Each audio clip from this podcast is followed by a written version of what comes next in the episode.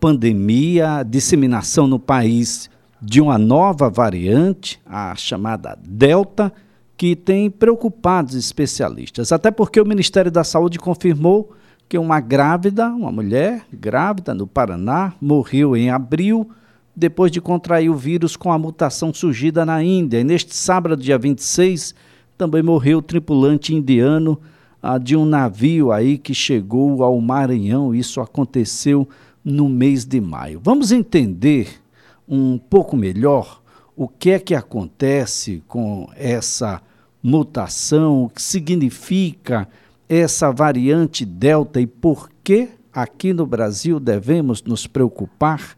Abrimos aqui a nossa conversa com o médico infectologista, doutor José Maria Constão. Um bom dia, é sempre um prazer tê-lo aqui no CBN Maceió. Bom dia, Elias. É um prazer nosso e estamos à sua disposição e a dos ouvintes para quaisquer esclarecimentos que possamos oferecer. Bem, as variantes vão recebendo aí as denominações. Por que, que essa variante especificamente deve nos preocupar mais do que as outras, doutor? É, Elias, eu acredito que todas as, as variantes, todas as mutações devem nos preocupar esse vírus ele é extremamente instável. A maneira do que é instável do ponto de vista de sua estrutura. Ele não é um vírus com estrutura única que não muda. Por exemplo, como o vírus de sarampo, eu dou sempre como exemplo. Há 30 anos o vírus de sarampo é o mesmo vírus, era o mesmo vírus que permanece hoje, com a mesma estrutura. Por isso que existe uma vacina contra sarampo que é usada há anos e será usada ao longo dos anos sem outras modificações.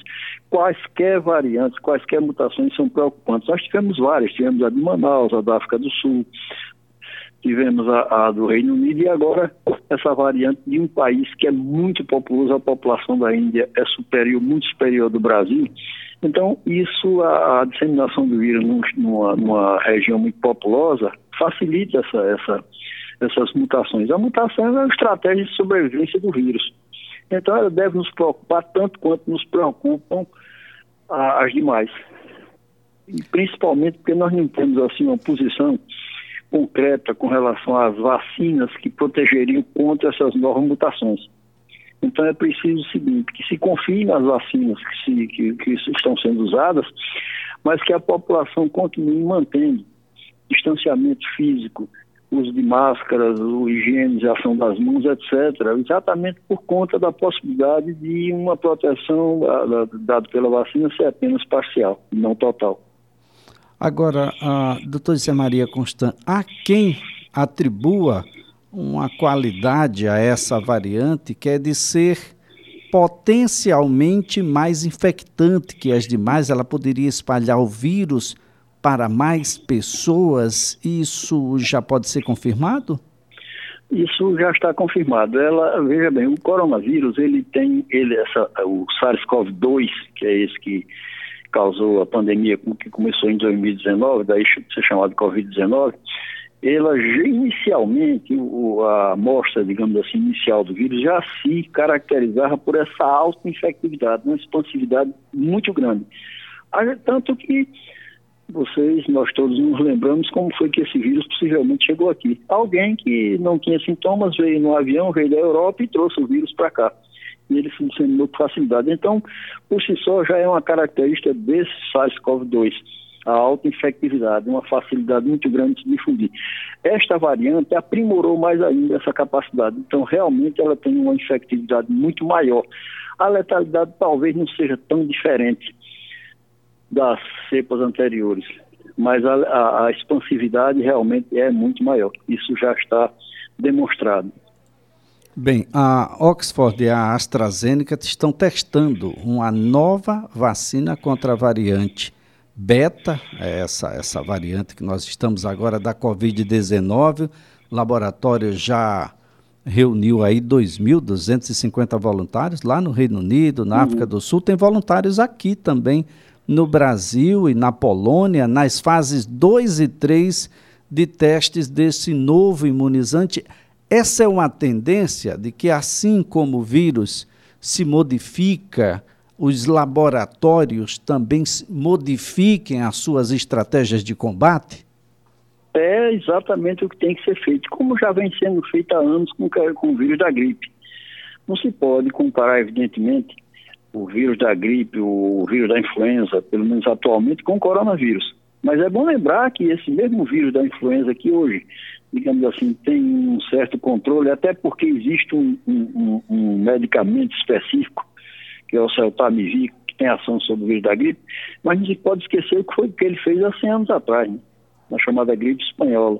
Então, essa estratégia que, tá, que já é aplicada com relação ao vírus da influenza, da gripe, como queiram chamar, ela tem que ser aplicada também ao coronavírus, ou seja, nós vamos ter que nos virar, se me permite essa expressão, para enfrentar essas variações, para enfrentar essas mutações, ou seja, a, a nossa viração tem que ser a criação de tipos novos de vacina. Durante alguns anos, eu não sei durante quantos, nós vamos é, precisar fazer, eu acredito que vacinações anuais, porque novas cepas vão aparecendo e novas vacinas têm que aparecer também. A maneira, volto a dizer, não estou querendo relativizar, dizer, não, está tudo bem e tal, mas não devemos estranhar essa procura por novas modalidades de vacina, porque nós fazemos isso já com o vírus da influenza. E o comportamento é o mesmo. Note que nós temos esse ano aqui, circulando aqui no Brasil, três tipos de vírus da influenza. O H1N1, H3N2 e tipo B. Então, mutados mutantes, temos que aplicar essa estratégia também no combate ao coronavírus, ou seja, novas vacinas para enfrentar novas variantes.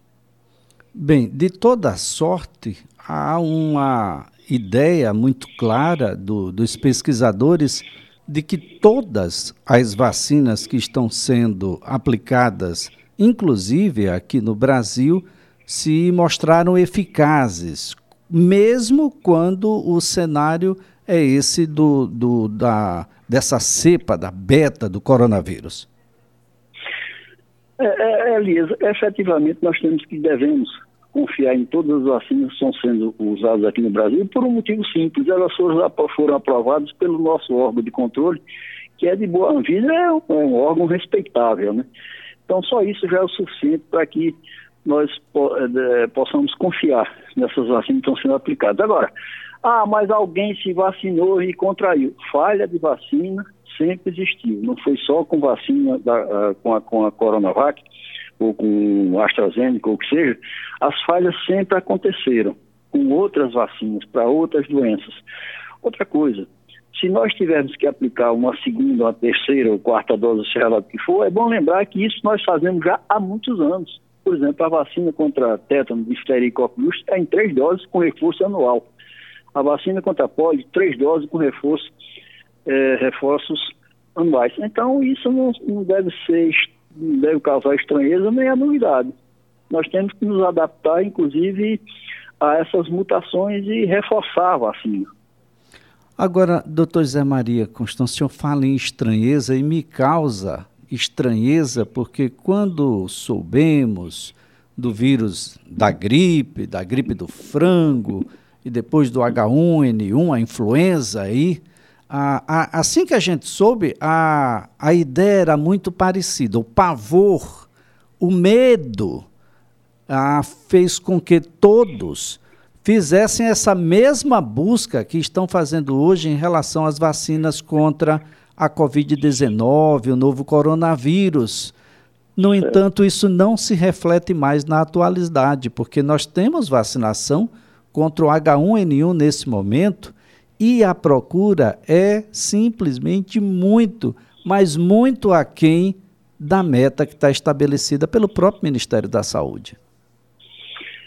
É, eu digo sempre que o coronavírus, pela sua gravidade, não estou é, relativizando, ele roubou a cena.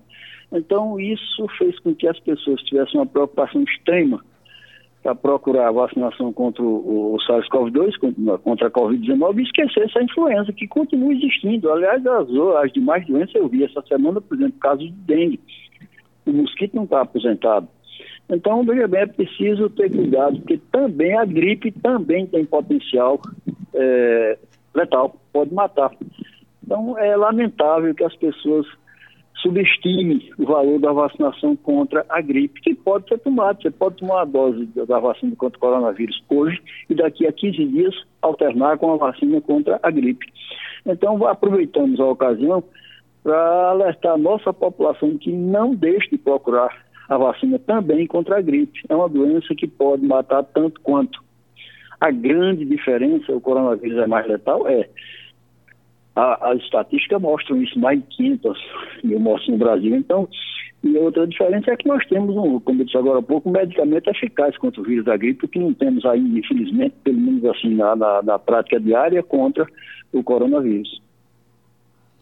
É importante destacar também, doutor Zé Maria Constante, que quando vacinado contra a influenza, o H1N1, a gripe, isso ajuda no diagnóstico, ajuda o médico, porque uma vez que você se vacinou e já percorreu aquele período para a imunização contra a gripe, ajuda no diagnóstico que a gente inicialmente descarta, né, doutor? E segue já direto para o coronavírus.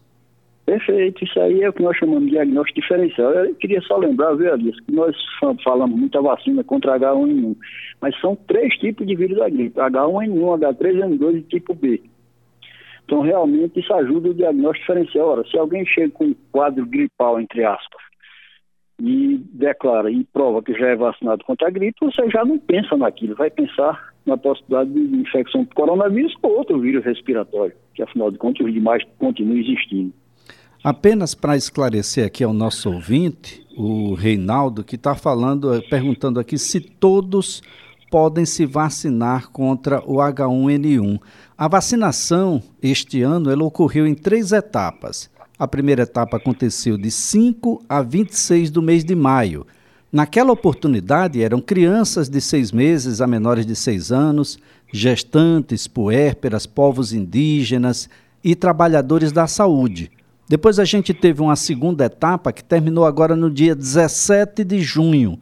Nessa etapa, idosos a partir de 60 anos e professores de escolas públicas e privadas. E agora, no dia 18, e vai prosseguir até o dia 9 de julho, nós estamos na terceira e última etapa, que são pessoas com comorbidades, com deficiência permanente, caminhoneiros, trabalhadores de transporte coletivo rodoviário de passageiros urbano e longo curso, trabalhadores portuários, profissionais das forças de segurança e salvamento, funcionários do sistema de privação de liberdade e população privada de liberdade, além de jovens e adolescentes que estejam em medidas socioeducativas. Não são todos os brasileiros que estão incluídos nesse calendário de vacinação, Reinaldo. É, essa é uma, uma característica também da própria vacinação desde o seu início, não é, doutor? Exato.